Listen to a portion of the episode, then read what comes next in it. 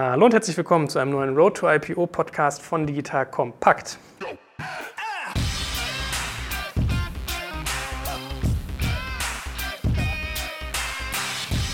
Mein Name ist Joel Kaczmarek und ich bin wieder in kompetenter Begleitung. Äh, zu meiner Rechten sitzt die Deutsche Börse in Person von der Renata. Heute nicht der Erik, sondern die Renata. Deswegen musst du mal ganz kurz erzählen, was du dort eigentlich tust.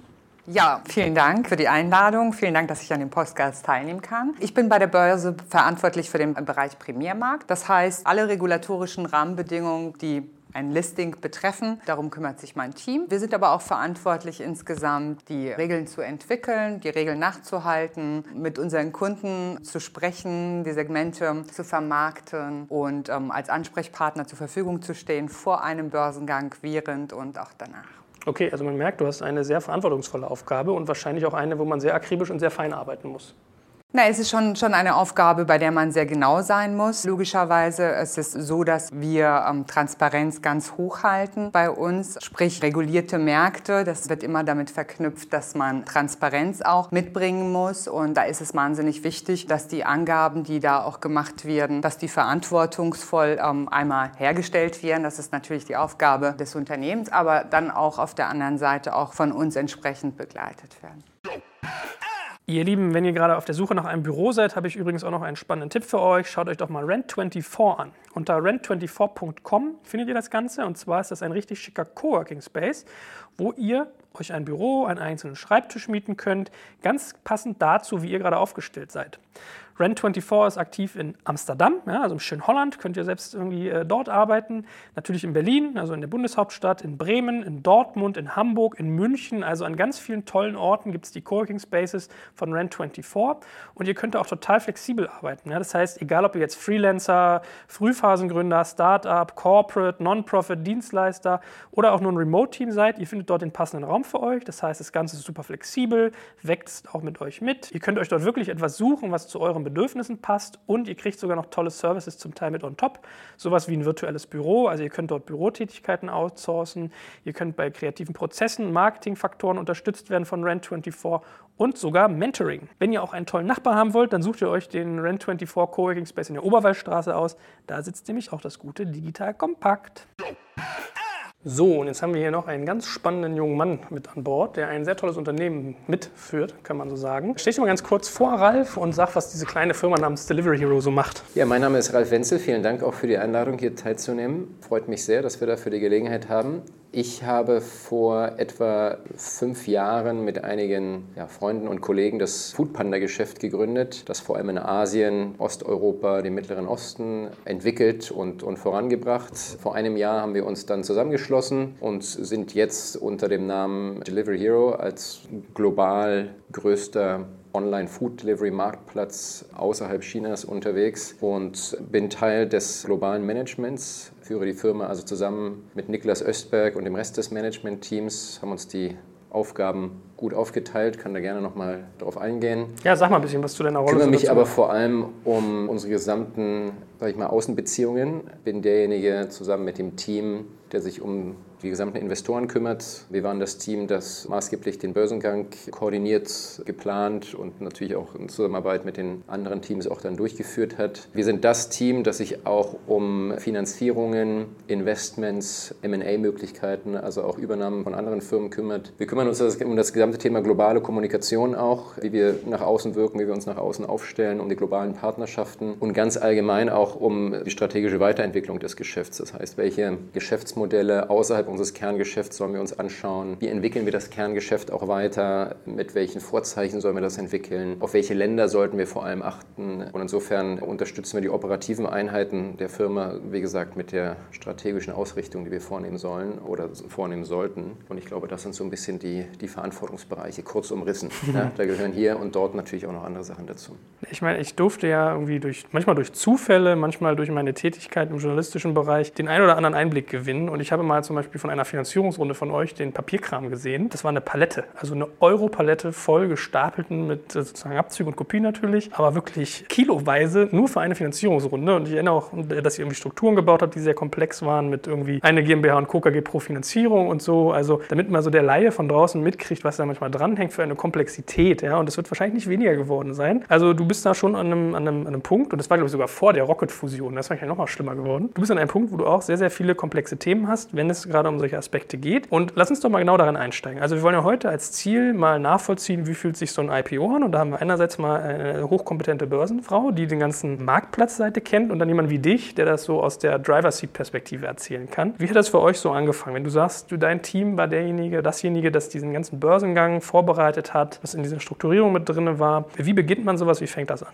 Also in allererster Linie geht man natürlich vom Kerngeschäft aus. Vielleicht geht man mal noch drei Schritte zurück. Man schaut sich an, wie groß der Markt überhaupt ist. Und man entwickelt natürlich im Laufe der Zeit ein immer besseres Verständnis dafür, wie groß die Möglichkeiten sind, wie groß der Markt ist, das Marktpotenzial vom Geschäft, in dem man ist. Nun haben wir auch damals schon, als wir das Unternehmen gegründet haben, da bestimmte Thesen dazu gehabt und uns bestimmte Daten angeschaut. Aber ich glaube, man ist mit jedem Jahr, dass man in dem Geschäft drinsteht, auch ein Stückchen schlauer und hat mehr Datenpunkte und mehr Möglichkeiten Möglichkeiten, den Markt wirklich einzuschätzen und kann erstmal anhand des Marktvolumens abschätzen, wie groß die Firma, das Geschäftsmodell, in dem man tätig ist, überhaupt werden kann, welche Wachstumsmöglichkeiten man noch hat. Das Zweite, was man sich dann anschaut, ist, wie ist wirklich die realistische Chance, einen Großteil dieses Potenzials auch wahrnehmen zu können. Also wie sieht die Wettbewerbssituation aus, wie ist man aufgestellt vom Team, von der Technologie, von der Anzahl und der Arten der Länder, in denen man aktiv ist, um auch wirklich nicht nur naiv, sondern auch halbwegs realistisch abzuschätzen, einschätzen, haben wir denn die Möglichkeit, auf wirklich Faktor XYZ zu wachsen.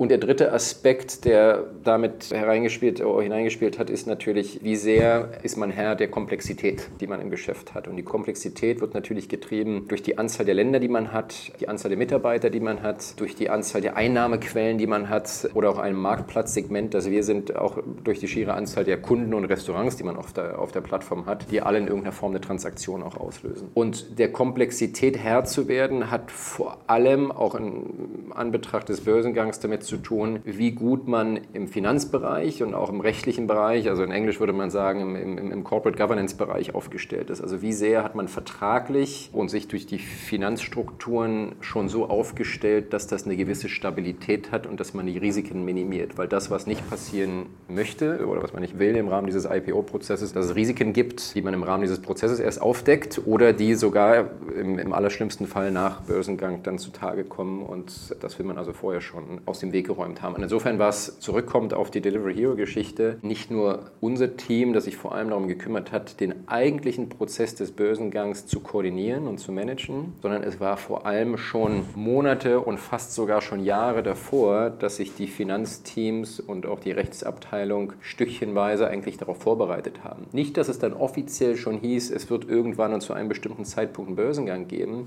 es gehört so ein bisschen jetzt zur, ja, zum, zu den allgemeinen Anforderungen, dass man die Finanzstrukturen und die Rechtsstrukturen unter Kontrolle haben muss. Aber wenn man ganz ehrlich ist, war die Arbeit der letzten anderthalb Jahre im Finanzbereich und auch in der Rechtsabteilung schon die, die maßgeblich und bedeutend waren für das, was wir dann am Ende des Tages geschafft haben.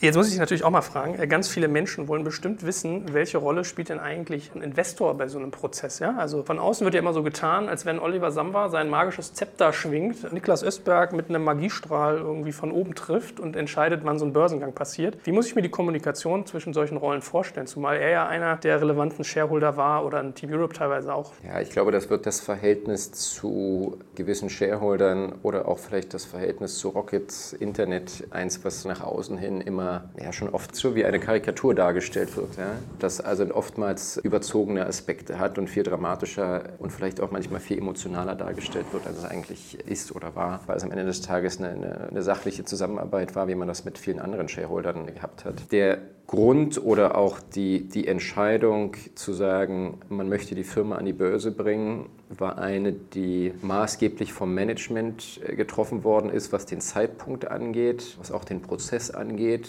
Wie gesagt, im Hinblick auf die Wachstumsmöglichkeiten, auf den Kapitalbedarf kann das Management am besten einschätzen, wann es A dazu in der Lage ist, diese Komplexität eines Börsengangs zu packen. Danach auch als Management-Team eine gelistete Firma zu führen. Und wie gesagt, es hat viel damit zu tun, welche anderen Kapitalmöglichkeiten Möglichkeiten hat man, wie viel Kapital nimmt man auf und über welchen, welchen Weg nimmt man das Kapital auf. Und natürlich können bestimmte Entscheidungen, wie auch die Entscheidungen, Börsengang durchzuführen, ab einem bestimmten Punkt dann auch nur mit dem Einverständnis der Shareholder getroffen werden und der Investoren. Insofern muss es natürlich eine Absprache geben. Aber es war nicht der Wille der Shareholder zu sagen, es muss jetzt zu diesem Zeitpunkt ein Börsengang stattfinden. Es war auch nicht so, dass das bestimmte Shareholder ausgebremst oder bestimmte Shareholder beschleunigt hätten. Es war vor allem, weil ich Teil des Ganzen war, eine Diskussion im Management-Team zu sagen, wann haben wir die Reife erreicht, wie stellen wir uns am besten für die Zukunft auf und gerade in Deutschland und Europa, im Gegensatz zu vielen Unternehmen vielleicht in Amerika oder inzwischen auch in China oder im Rest Asiens, haben wir immer noch die Begrenzung, dass wir eben nicht so viel Kapital zugänglich haben wie ein Uber oder wie ein Amazon oder wie bestimmte chinesische Unternehmen, beziehungsweise wenn wir es machen würden und so viel investieren würden, öffentlich sicherlich noch mehr auseinandergenommen werden, warum wir das machen. Also dieses Investieren in hohem Maße und sich auch die Möglichkeiten zu haben, Kapital zu beschaffen,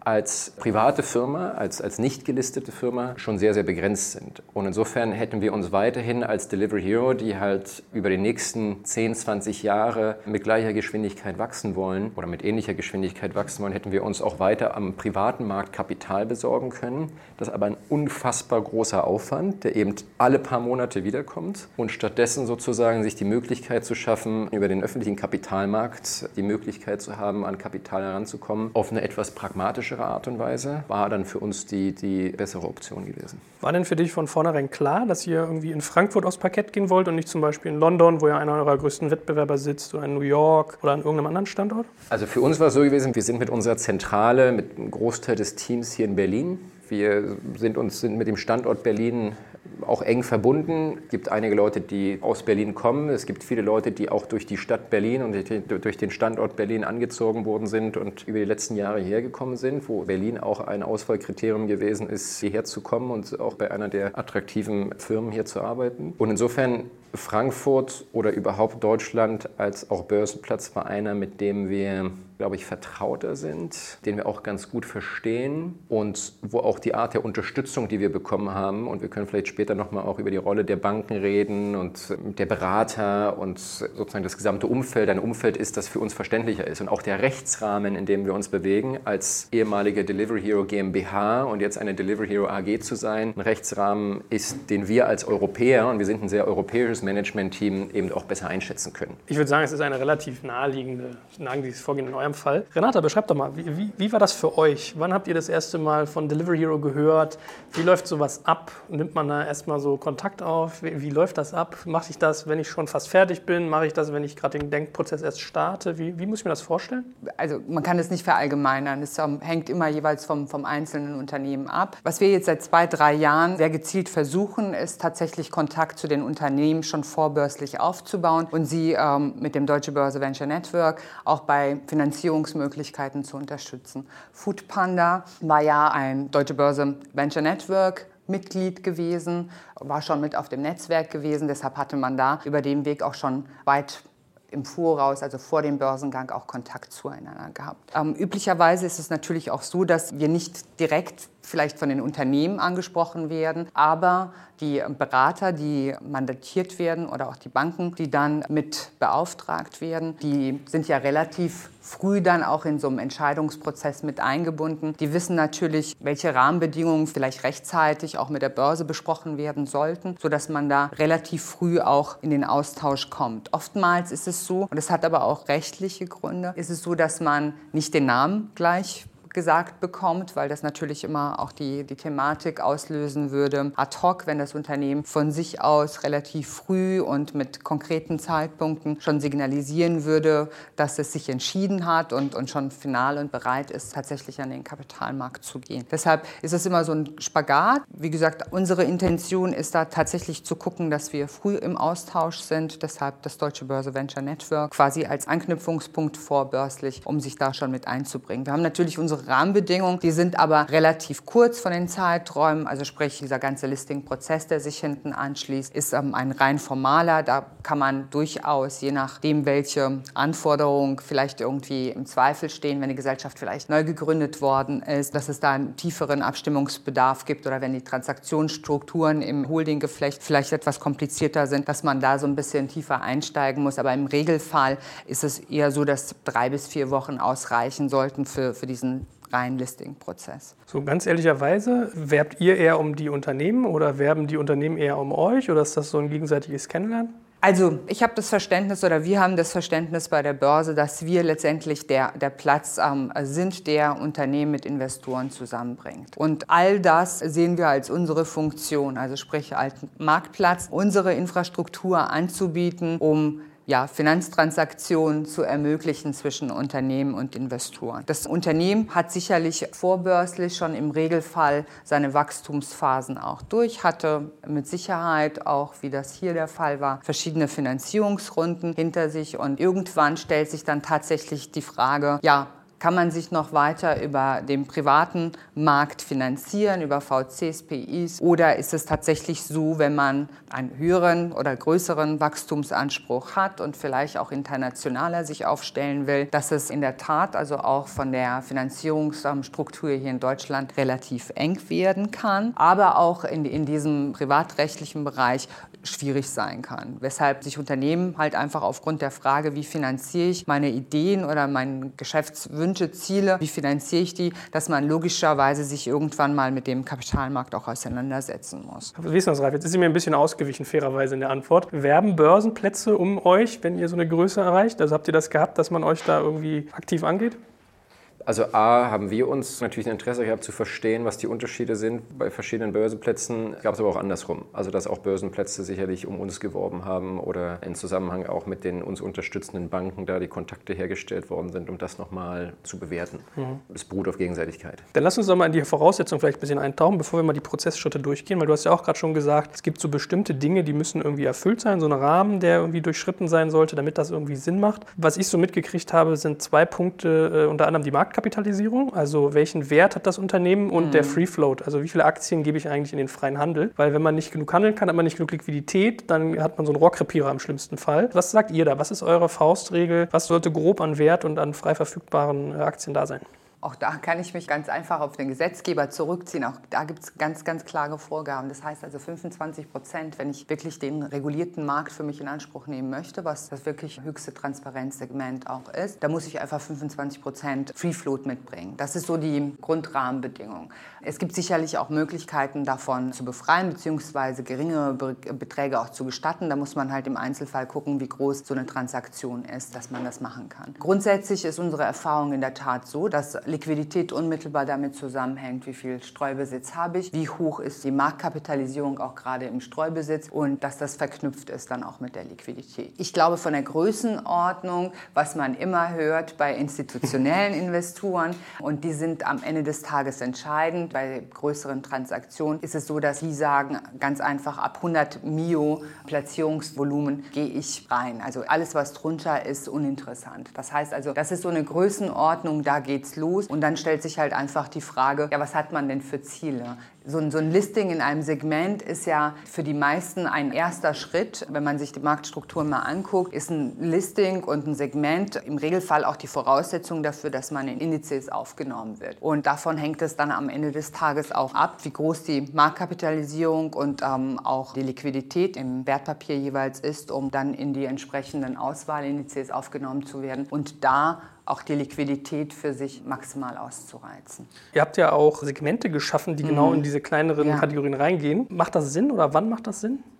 Das ist genau der Punkt. Wir haben halt einfach aus unserer Erfahrung heraus mitgenommen, dass ähm, Finanzierung tatsächlich gerade im Wachstumsbereich schwierig sind, dass Unternehmen sowohl vorbörslich als auch börslich irgendwann mal an ihre Grenzen kommen, was Investoren angeht und Finanzierungsmöglichkeiten. Wir haben uns das angeguckt und haben gesehen, dass diese Zielgruppe der sogenannten SMEs, dass die unterrepräsentiert sind, auch ähm, was halt einfach die notwendigen Investoren angeht. Ähm, weshalb wir uns entschieden haben, jetzt dieses Jahr neben dem Deutsche Börse Venture Network als vorbörsliche Möglichkeit der Unterstützung hier ein neues Segment auch zu konzipieren für diese Zielgruppe. Und das neue Segment heißt Scale und adressiert tatsächlich diese Zielgruppe SMEs. Und wir haben als Mindest Market Cap vorgesehen, die, die man mitbringen muss für das Segment 30 Millionen. Man muss sich aber da im Klaren sein, das soll jetzt nicht im Widerspruch stehen zu den 100 Millionen und das soll auch nicht bedeuten, dass institutionelle Investoren mit diesem Segment nicht angesprochen werden. Aber es ist halt einfach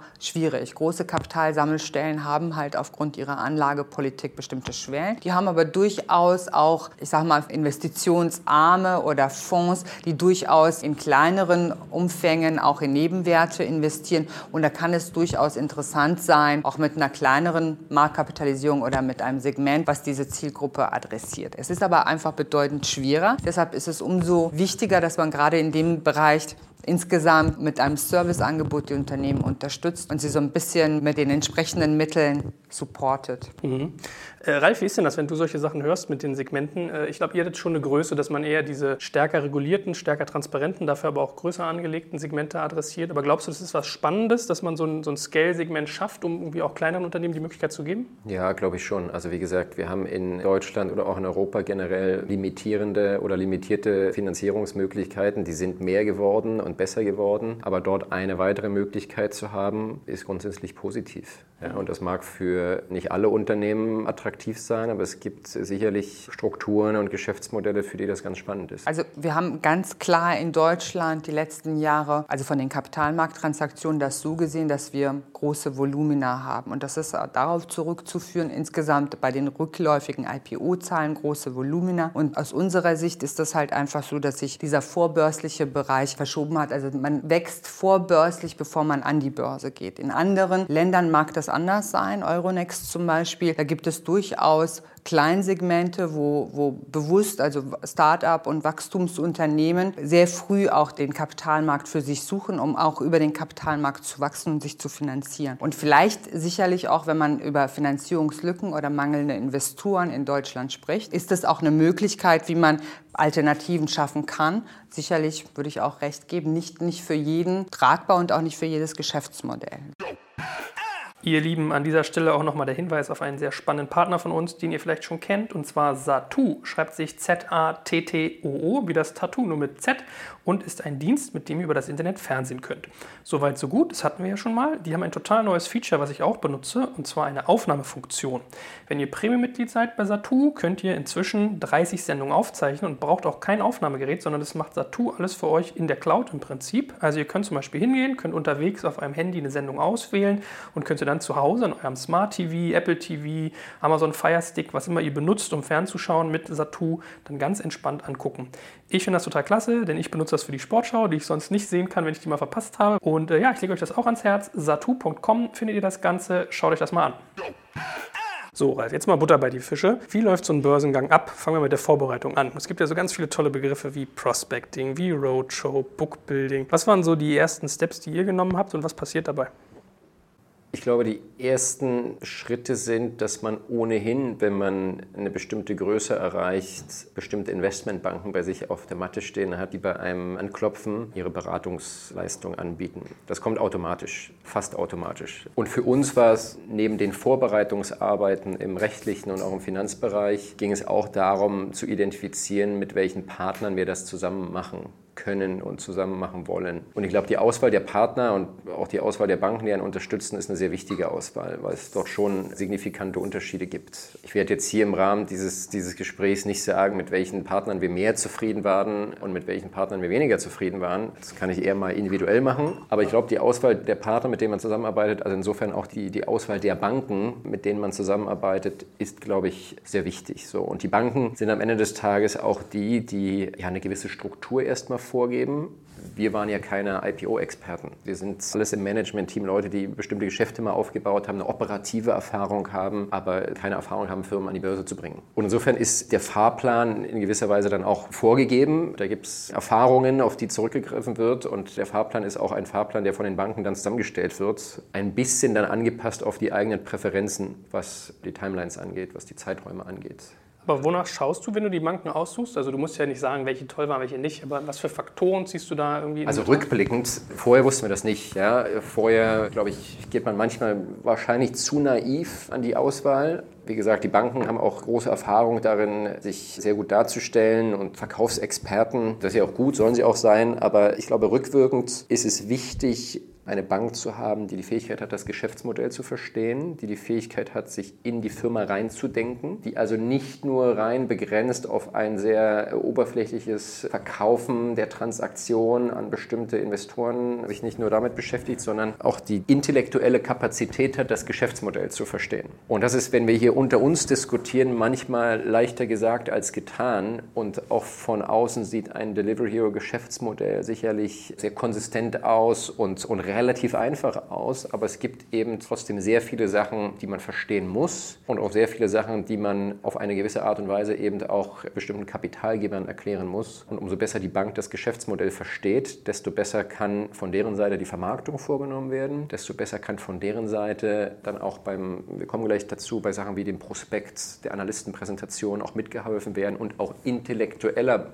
Beitrag generiert werden. Und deshalb ist es wichtig, bei der Auswahl der Banken darauf zu achten und vielleicht zu prüfen, wie sehr können die sich in das Geschäftsmodell denken. Man kann es ja selber wie einen Interviewprozess gestalten. Ja, auch wenn wir Leute einstellen, möchten wir natürlich verstehen, wie schnell schafft es ein neuer Mitarbeiter, sich in das Geschäftsmodell einzudenken. Genauso kann ich das und müsste ich es eigentlich bei den Banken machen. Das Zweite ist, glaube ich, schon auch auf vergangene Erfahrungen der Banken auch zuzugreifen. Es gibt bestimmte Banken, die sich bisher sehr stark mit dem Internet- und Technologiesektor auseinandergesetzt haben. Für andere ist es noch Neuland. Gerade so als im deutschen Raum, wo es noch nicht allzu viele Internet-IPOs gab, würde ich tatsächlich immer auf Banken zurückgreifen, die schon Technologieerfahrung haben und nicht das Risiko eingehen, das mit der Hausbank zu machen, die vielleicht da noch nicht sehr viel Erfahrung hat, auch wenn es ein anderes Vertrauensverhältnis gibt. Und die dritte Komponente ist wahrscheinlich trotzdem noch die sehr persönliche Komponente. Man verbringt sehr viel Zeit miteinander. Mehrere Monate verbringt man Tag und Nacht miteinander. Und insofern muss auch in gewisser Weise die persönliche Chemie stimmen. Ja. Auch hier wieder ähnlich wie zu einer Neueinstellung eines Mitarbeiters. Ja. Das muss kulturell passen, man muss sich in das Geschäftsmodell eindenken können und es muss ein gewisser Erfahrungsschatz da sein. Und da gibt es Unterschiede bei den Banken. Mhm. Aber auf Brand geht man zum Beispiel gar nicht, dass man jetzt sagt, so wow, Goldman Sachs oder Morgan Stanley, das ist ja so ein großer Name und das gibt uns irgendwie Credibility, Street Cred bei den Investoren. Sowas spielt nicht so die Rolle?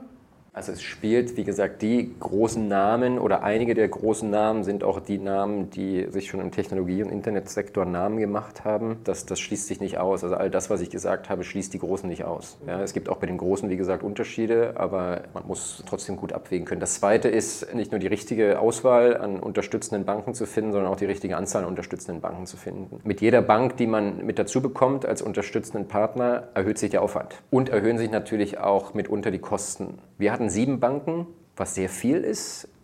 Und der Aufwand war groß. Aber es hängt, wie gesagt, sehr stark davon ab, welche Größe man hat, mit welchem Ansatz man an die Sache Börsengang rangeht und auch mit dem Volumen des geplanten Börsengangs. Ja, wenn ich Warum so viele? Also was hat, was hat da den Ausschlag gegeben bei euch?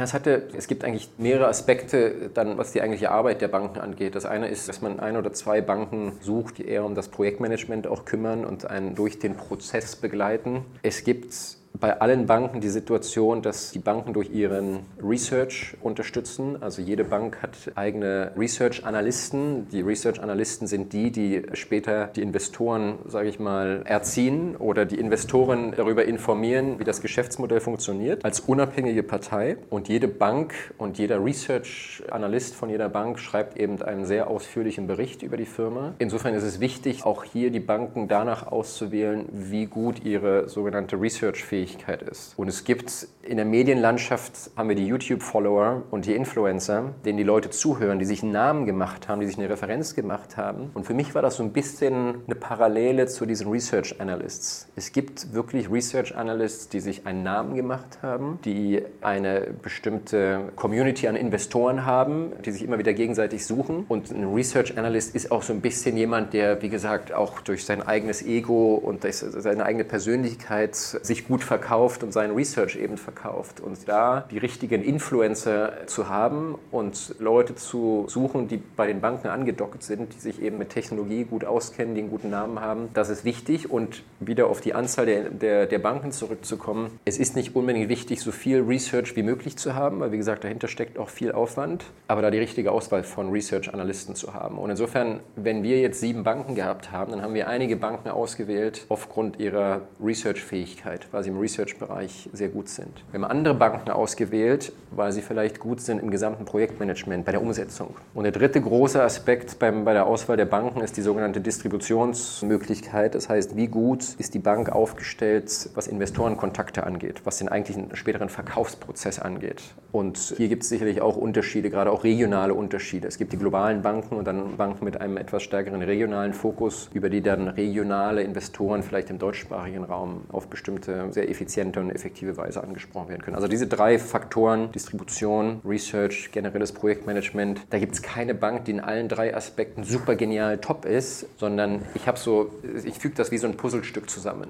Hm. Ja. Spannend, spannend. Deckt sich das mit deiner Erfahrung? Ich meine, ihr müsst als Marktplatz da neutral sein, aber Absolut. Also ich, ich glaube, dem, dem, kann man nicht allzu viel hinzufügen. Letztendlich muss man halt einfach auch gucken, was ist die Aufgabe der Bank. Neben natürlich dem ganzen Management eines IPO-Prozesses, wenn man nicht ähm, zusätzlich nochmal einen IPO-Berater hat, ist das eine der, der wesentlichen Funktionen. Aber natürlich dann auch die Platzierung der Wertpapiere. Und dazu gehört es natürlich, dass man eine entsprechende Reichweite zu Investoren hat und über eine entsprechende Research-Coverage auch, dass man diese zu, äh, zur Verfügung stellen kann für das Unternehmen. Und am Ende des Tages ist natürlich auch eine Komponente, die vielleicht irgendwie nicht erwähnt worden ist, aber die natürlich auch sehr, sehr wesentlich ist, auch für das Unternehmen und auch für die Altaktionäre, letztendlich die Bewertung des Unternehmens. Ne? Die Bank ist entscheidend halt eben eingebunden bei der Bewertung des Unternehmens und dann natürlich auch beim Pricing. Ne? Und man hört es immer oft und gerne und ich finde es eigentlich ganz gut, dass du jetzt nicht das so in den Vordergrund gestellt hast, weil viele bei ihrer Entscheidung, ob sie sich für eine Bank entscheiden oder nicht, lassen sich oft gerne auch bei der Thematik ähm, leiten, was ist der Preis, den man mir verspricht, den ich erzielen kann über, über ein IPO. Ich glaube, wenn man das so einseitig wirklich auf diese monetäre Komponente runterbricht, dann rächt sich das das einfach. Ich glaube, dass es richtig und gut ist, so wie du das aufgegliedert hast, anzutreten und sich das als ganzheitliches anzugucken und am Ende natürlich auch zu sagen, das muss auch stimmen. Man arbeitet sehr, sehr lange zusammen über einen sehr engen Zeitraum und sehr viele Stunden, auch gerade in den Endphasen. Da ist es schon wichtig, dass man einen Draht zueinander hat.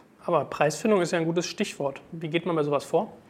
Also bei uns war es tatsächlich so gewesen, dass wir uns vor allem angeschaut haben, wie ist das gesamte Projekt IPO umsetzbar und wie sind wir danach immer noch in der Lage, die Story weiterzuschreiben. Wir haben von Anfang an gesagt, und das ist auch so die Art und Weise, wie wir über Delivery Hero nachdenken, dass trotz unserer Größe, die wir jetzt haben, gemessen an dem Gesamtpotenzial noch super klein sind und dass wir im Grunde genommen die Firma eher so für die nächsten zehn Jahre aufstellen. Insofern war es keine Überlegung, wie wir kurzfristig langfristig vielleicht den Wert der Firma, Marktkapitalisierung optimieren können, sondern es war viel mehr gewesen, wie schaffen wir eine Struktur, das Verständnis, die Rahmenbedingungen, um nach IPO, was für uns eine Finanzierungsmöglichkeit ist, eine strukturelle Maßnahme ist, eigentlich das, was wir vorher gemacht haben, weiterzumachen, bloß auf einem professionelleren Niveau. Nachher, zum Ende des gesamten Projektes, wenn man eben seine Analystenpräsentation gemacht hat, wenn die Research Analysts ihre Reports geschrieben haben, wenn die Research Analysts die ersten Investoren getroffen haben, wenn man selber selber auf der Roadshow war oder während man auf der Roadshow ist und anfängt, die ersten Orders zu bekommen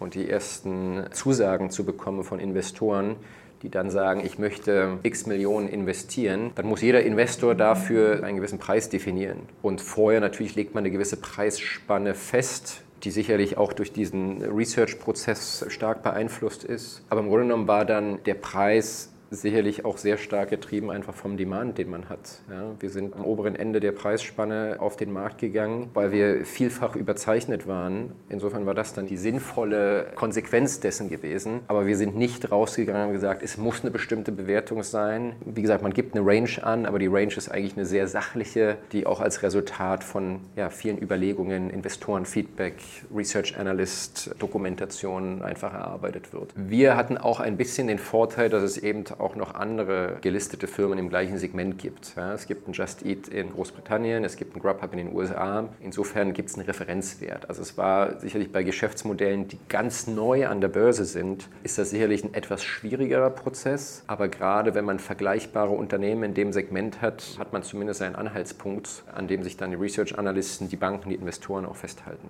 Mhm. Kannst du mal sagen für Laien, was überzeichnen bedeutet und ob das jetzt was Gutes oder Schlechtes ist? Man kann sich, glaube ich, denken, aber immer mit einem Nebensatz. Ich versuche auch mal ein bisschen Leute, die nicht so tief drin sind, abzuholen. Also wenn wir bei einem ganz einfachen Beispiel bleiben, wenn man vorhat, über die Börse 100 Millionen an neuem Kapital aufzunehmen, man gibt also 100 Millionen oder den Gegenwert von 100 Millionen in Aktien, in neuen Aktien aus und gleichzeitig gibt es vielleicht eine angenommene Zahl existierende Investoren, die im Gesamtwert von 100 Millionen ihre Aktien verkaufen wollen. Das ist die sogenannte Secondary-Komponente und die neuen Aktien, die man ausgibt, um damit Geld für die Firma einzunehmen, ist die sogenannte Primary-Komponente. Wenn man das beides zusammennehmen würde in diesem Rechenbeispiel, Beispiel hätte man ein Gesamtvolumen von 200 Millionen und für diese 200 Millionen sammle ich Angebote oder sogenannte Orders von Investoren ein. Wenn ich statt 200 Millionen ein Gesamtvolumen an Orders von 400 Millionen habe, dann bin ich eben zweifach überzeichnet. Wenn ich 600 Millionen habe, dann bin ich dreifach überzeichnet. Wie splittest du das? Wenn jetzt ein Investor sagt, ich möchte für 20 Millionen investieren, machst du dann 10 Millionen Primary und 10 Millionen Secondary oder wie läuft sowas? Also in Absprache mit den Investoren und auch unter Berücksichtigung des möglichen Gesamtvolumens und der möglich zu erwartenden Gesamtkapitalisierung der Firma überlegt man sich die richtige Balance zwischen dem sogenannten Primary-Anteil, also dem Geld, das neu aufgenommen wird und in die Firma geht, und dem Secondary-Anteil. Man möchte den existierenden Investoren, wenn es dafür die Möglichkeit gibt und das Gesamtmarktvolumen dafür ausreicht, man möchte einigen von den sehr frühen Investoren die Möglichkeit geben, im Börsengang zu partizipieren oder zu teilen zu, zu, zu partizipieren partizipieren. Und diese Möglichkeit räumt man ein. Diese Möglichkeit ist manchmal auch vertraglich schon in, in bestimmten Shareholder Agreements vorgesehen. Man hat mit all diesen Shareholdern dann bestimmte Absprachen hängt davon ab, wie die vertraglichen Vereinbarungen auch mit diesen Shareholdern sind. Und die Firma in Zusammenhang mit den Banken legt fest, wie das Gesamtvolumen aussieht. Und das Gesamtvolumen wird dann rein rechtlich oftmals pro Rata auf die einzelnen Investoren runtergebrochen, die dann pro Rata an dieser Gesamtkomponente teilnehmen können. Hast du, wenn du Secondary-Anteile kaufst, dann wie das im VC-Geschäft auch so ist, zum Beispiel auch weniger Rechte? Also sind deine Aktien dann ein Stück weit weniger wert oder egalisiert sich das mit dem Börsengang? Das egalisiert sich dann mit dem Börsengang. Also in der Regel. Also ja, Facebook die, ist ja zum Beispiel die, so ein Beispiel. Die, ne? die Expertin Expertin kann mich korrigieren. Die Expertin kann mich korrigieren, aber in unserem Fall war es vorher schon so und auch im Nachhinein an die Aktien mit gleichen Rechten versehen. Genau, also man hat die Möglichkeit bei einer Rechtsform, je nachdem welche man wählt für sich, natürlich auch Aktien mit unterschiedlichen Rechten auszugeben. Man kann Vorzüge ausgeben, man kann nur sich für Stämme entscheiden. Ich glaube, da ist man frei in der Wahl, wie viele Aktiengattungen man für sich vorsieht. Ich glaube, es lässt sich auch immer alles verargumentieren. Also es ist jetzt nicht so, dass das eine besser oder schlechter ist. Wir haben ganz, ganz große Gesellschaften aus dem DAX auch, die mit verschiedenen Gattungen auch operieren. Ich glaube, was wichtig ist zu verstehen, verstehen, dass es dann keine Unterscheidungen gibt. Also alle Wertpapiere einer Gattung haben dann immer die gleichen Rechte. Also mhm. da gibt es auch keine Unterschiede. Ja, da kann man auch vertraglich nicht anders regeln. Ich frage so ein bisschen, weil bei Facebook ist das ja so bekannt, dass Mark Zuckerberg irgendwie sehr, sehr starke Mitbestimmungsrechte auf verhältnisweise geringer sozusagen Prozentanzahl am Unternehmen aber hat. Ne? Von daher, äh, das, das gibt es zum Beispiel ähm, auch bei KGAA-Strukturen, also die Möglichkeit, dass ich als Komplementier- oder Kommanditist eben ähm, unterschiedlich mit Rechten ausgestaltet bin bin, aber in Deutschland ist es nicht möglich, Rechte einer Gattung unterschiedlich zu gestalten. So, jetzt, äh, wenn man an die Börse geht, äh, Investoren haben ja eigentlich mal so typischerweise so Lock-up-Perioden, ne, zu denen man sich ja auch teilweise freiwillig verpflichtet, oder ich glaube, muss man sich sogar freiwillig verpflichten, so das ist so ein ungeschriebenes Gesetz. Also streng genommen, schnell verscheuern können die ja eigentlich nicht, ne, wenn man an die Börse geht, oder verstehe ich das falsch? Also es gibt eine Lock-up-Periode, für Investoren, die schon zum Beispiel vor dem IPO in der Firma investiert waren. Die Lockup-Periode hat, glaube ich, einen bestimmten Rahmen. Ich glaube, typischerweise sagt man so zwischen sechs und zwölf Monaten. Existierende Shareholder können im Rahmen des Börsengangs partizipieren als Teil des Gesamtvolumens und sind danach erstmal für eine gewisse Anzahl von Monaten eingeloggt. Mhm. Das ist vielleicht einfach nur da zur Ergänzung. Also es gibt keine Verpflichtung an sich, tatsächlich ein Lockup zu vereinbaren im Rahmen eines IPOs, aber es ist einfach eine Investorenfrage äh, logischerweise. Guten Eindruck. Klar. Ja, also ich meine, es äh, ist natürlich immer auch von der, von der Storyline, die man verfolgt. Es ist sicherlich durchaus berechtigt, wenn Investoren, die jahrelang investiert sind, auch für sich einen Börsengang nutzen, um auszusteigen aus dem Investment. Sonst würden ja verschiedene VCs oder PEs sowas auch eventuell für sich gar nicht in Erwägung ziehen, wenn nicht irgendwann mal die Idee wäre, auch mal einen Exit für sich zu sehen. Und ein Börsengang ist eine Möglichkeit, das zu tun. Das lässt sich auch hören. Das lässt sich auch im Rahmen eines IPOs hören, ist auch verständlich. Ich glaube, was natürlich immer schwierig ist, wenn man das nicht erklären kann und wenn der Eindruck entsteht, dass Altaktionäre Kasse machen wollen. Das ist immer so ein bisschen unter dem das Ganze steht. Und sicherlich, um da so ein bisschen nicht den Eindruck zu erwecken und auch eine Planungssicherheit und vielleicht auch nicht Volatilitäten auch dann im Wert auch zu haben, ist es ganz wichtig, dass man auch mit so einem Instrument Lockup arbeitet. Und ich glaube, das ist auch etwas, was am Ende des Tages auch die Bank, die das Ganze begleitet, dann auch empfiehlt und auch sehen möchte, auch in ihren Verträgen. Mhm. So, jetzt war Storyline ein gutes Stichwort. Prospecting ist ja ein zentraler Aspekt, wenn man an die Börse geht. Vielleicht kannst du ja mal wiedergeben in eigenen Worten, was da so passiert, was, was das ausmacht, weil das ist ja eigentlich einer der Momente, wo man so eine Storyline reingießen kann und Investoren so ein Stück weit in Verbindung mit der Investorenpräsentation für sich zu gewinnen. Ja, ich glaube, das ganze Thema, ich würde es mal eher als Thema Dokumentation zusammenfassen, steht eigentlich unter zwei verschiedenen Überschriften. Auf der einen Seite geht es um die sehr genaue Dokumentation des existierenden Geschäfts mit allen Zahlen, mit allen maßgeblichen Verbindlichkeiten, mit allen rechtlichen Strukturen, mit allen Kennziffern, die es gibt, die sowohl im Prospekt als auch in der Analystenpräsentation und damit auch in den Analystenreports wieder auftauchen, als auch, wie du es eben umfasst hast, mit der Storyline. Das heißt, was macht die Firma, wo geht sie hin, welche Perspektive hat sie, was sind die Werte der Firma, was sind die Wachstumsmöglichkeiten, was sind die möglichen zusätzlichen Geschäftsfelder, die sogenannte Equity Story oder die Storyline. Und da sind diese beiden Komponenten. Und die beiden Komponenten sind gleichwertig und wie gesagt haben eine unterschiedliche Ausprägung in den verschiedenen Dokumentationen. Und die Hauptdokumentation sind eben der Prospekt, den die Firma selber erstellt, oftmals in Zusammenhang mit externen Anwälten, weil das ein sehr komplexer Prozess ist. Es gibt die Analystenpräsentation, die Company, also die wir auch als Firma zusammen mit den Banken erstellt haben. Und als dritte Gruppe von Kerndokumenten gibt es eben die Analystenreports, die von den Analysten geschrieben werden, aber eben auf Basis der Analystenpräsentation und auf Basis der Informationen, die wir geben. Ja. Ich glaube, der Aufwand den Status quo, die Kennzahlen, Strukturen, Prozesse, Daten der Firma zu aggregieren, das ist riesig groß und von all den Firmen, mit denen ich bisher geredet habe, die auch an die Börse gegangen sind, sehe ich nicht eine Arbeit, die nicht unterschätzt wird, aber man trotzdem komplett überwältigt ist vom Aufwand, der da aufgebracht werden muss. Sag mal in Zeit. Also am Ende des Tages sind das schon mehrere Monate Tag- und Nachtarbeit, die dort reingehen. Und das hängt natürlich auch hier wieder von der Firma ab und vom Geschäftsmodell und von der Komplexität. Delivery Hero ist eine Firma, die in 42 Ländern unterwegs ist, die sehr, sehr viele Ländergesellschaften hat, teilweise noch Gesellschaften auf Zwischenebene, teilweise mehrere Gesellschaften pro Land. Es gibt also wahnsinnig viele Kennzahlen, wahnsinnig viele Strukturen, wahnsinnig viele Rechtsformen und der Aufwand war immens gewesen, das korrekt zu dokumentieren und auch prüfen zu lassen, weil ein Großteil auch dieser Informationen, die dann am Prospekt auftaucht, geprüft werden muss. Es gibt dann die Auditor, die diese Informationen bestempeln und sagen, ja, das stimmt auch. So, und das ist ein riesengroßer Aspekt, das erstmal zusammenzubringen. Und auch hier wieder darauf zurückkommend, was ich eingangs gesagt habe, dass wenn man von Anfang an als Firma Rechtsstrukturen und seine Finanzen und die Strukturen im Finanz- und Controlling-Bereich von Anfang an sauber aufstellt und von Anfang an darauf Wert legt, eine sehr gute Finanzabteilung zu haben, umso leichter habe ich es später. Weil wenn ich das auch nicht schon anfangs mache, kann ich später sogar in eine Situation kommen, die es mir gar nicht erlaubt, an die Börse zu gehen. Und es mag trotzdem die Möglichkeit geben, für bestimmte Firmen privates Kapital aufzunehmen, weil der Grad an Informationen, der bereitgestellt werden muss, trotzdem geringer ist als das, was ich beim Börsengang offenlegen muss. Und deshalb, es gab oftmals Kommentare und Meinungen dazu, dass man gerade, wenn man ein Geschäft von Anfang an aufsetzt, sich vielleicht die ersten Monate nicht darum kümmern muss, gute Finanzstrukturen aufzubauen und sich lieber auf Marketing und Vertrieb und Produktentwicklung kümmern soll. Aber im Grunde genommen, wenn man ambitionierte Pläne hat und wirklich mal langfristig die Idee hat, daraus eine große gelistete Firma zu machen, kann man damit nicht früh genug anfangen. Mhm. Und das gleiche eben auf der Rechtsperspektive. Die letztere Komponente, nämlich die Equity Story, sich auch zu überlegen, in welche Richtung es geht, welches Wachstumspotenzial es gibt, wie die Geschäftsmodelle funktionieren und vielleicht ergänzt werden können. Das in der Tat, was ja idealerweise natürlich jede Firma hat und jede Firma sollte ihre Vision und Strategie haben, was aber, glaube ich, im Rahmen dieses Börsengangs nochmal eine schöne Auffrischung erlebt, weil man sich eben dafür gezwungenermaßen noch viel mehr Zeit nehmen muss, um sich das zu überlegen und das eigentlich eine sehr schöne, konstruktive, wertvolle Arbeit war, weil man sich oftmals in einem schnell wachsenden Unternehmen nicht alle paar Wochen wieder hinsetzt und sagt, ist die Vision noch die richtige und... und Holt man sich für so eine PR-Agentur eigentlich rein oder macht man das in-house und mit den Banken?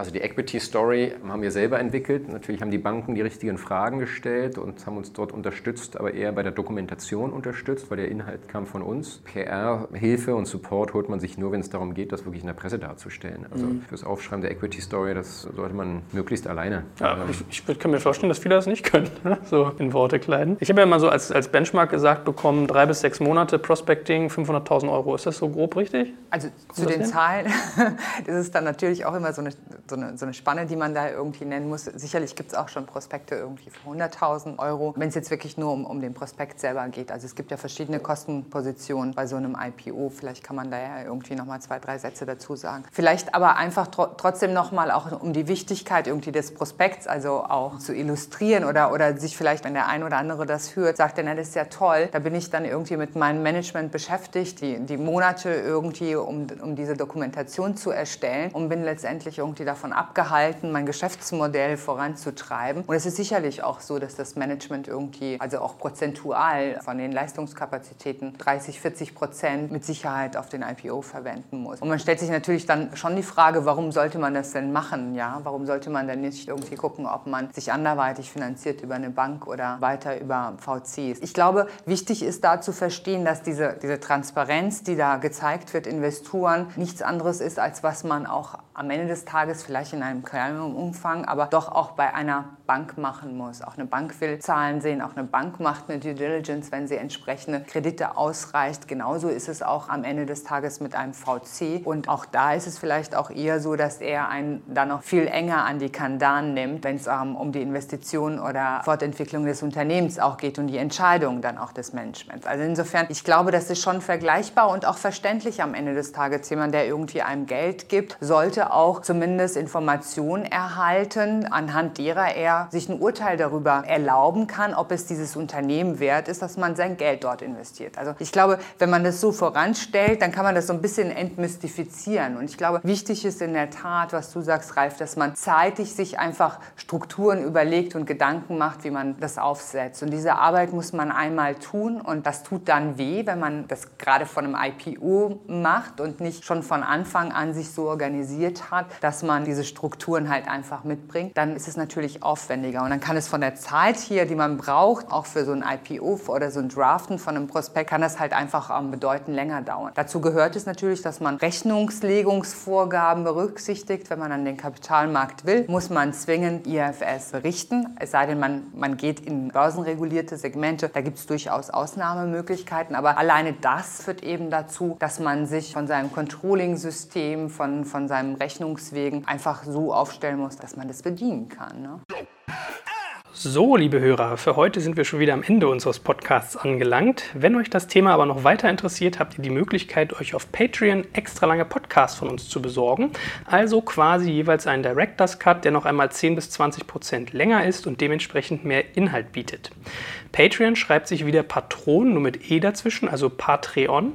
Und unter patreon.com slash dekompakt könnt ihr euch für monatlich ein paar Taler besagte extra lange Podcasts klicken. Dort ist dann übrigens auch keine Werbung enthalten, sondern diese wird ans Ende geschnitten und auch sonst kommt ihr in den Genuss unterschiedlicher Extrainhalte wie unser Recherchematerial, die Teilnahme an all unseren Gewinnspielen und, und, und. Uns freut es natürlich sehr, wenn wir euch für diese Bonusinhalte begeistern können. Ansonsten vielen Dank fürs Zuhören und auf bald.